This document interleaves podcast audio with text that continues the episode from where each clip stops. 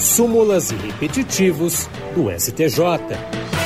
Hoje nós vamos falar de recurso repetitivo.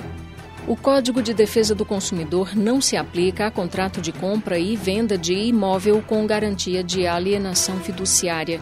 Para o Superior Tribunal de Justiça, deve ser observada a Lei 9514 de 1997, que trata do sistema de financiamento imobiliário e que criou a alienação fiduciária de bens imóveis.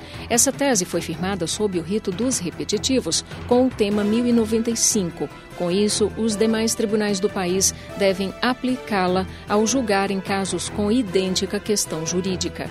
O relator, na segunda sessão do STJ, ministro Marco Butzi, comentou que o Código de Defesa do Consumidor não estabeleceu procedimento específico para a retomada do bem pelo credor fiduciário, nem inviabilizou que o adquirente ou devedor fiduciante pudesse desistir do ajuste ou promover a resilição contratual. Já a Lei 9514 traçou todo o que deve ser seguido, mas, segundo o ministro, para se afastar a aplicação do CDC nessa hipótese, devem ser verificados estes requisitos próprios da lei especial registro do contrato no cartório de imóveis e inadimplemento do devedor e a constituição dele em mora.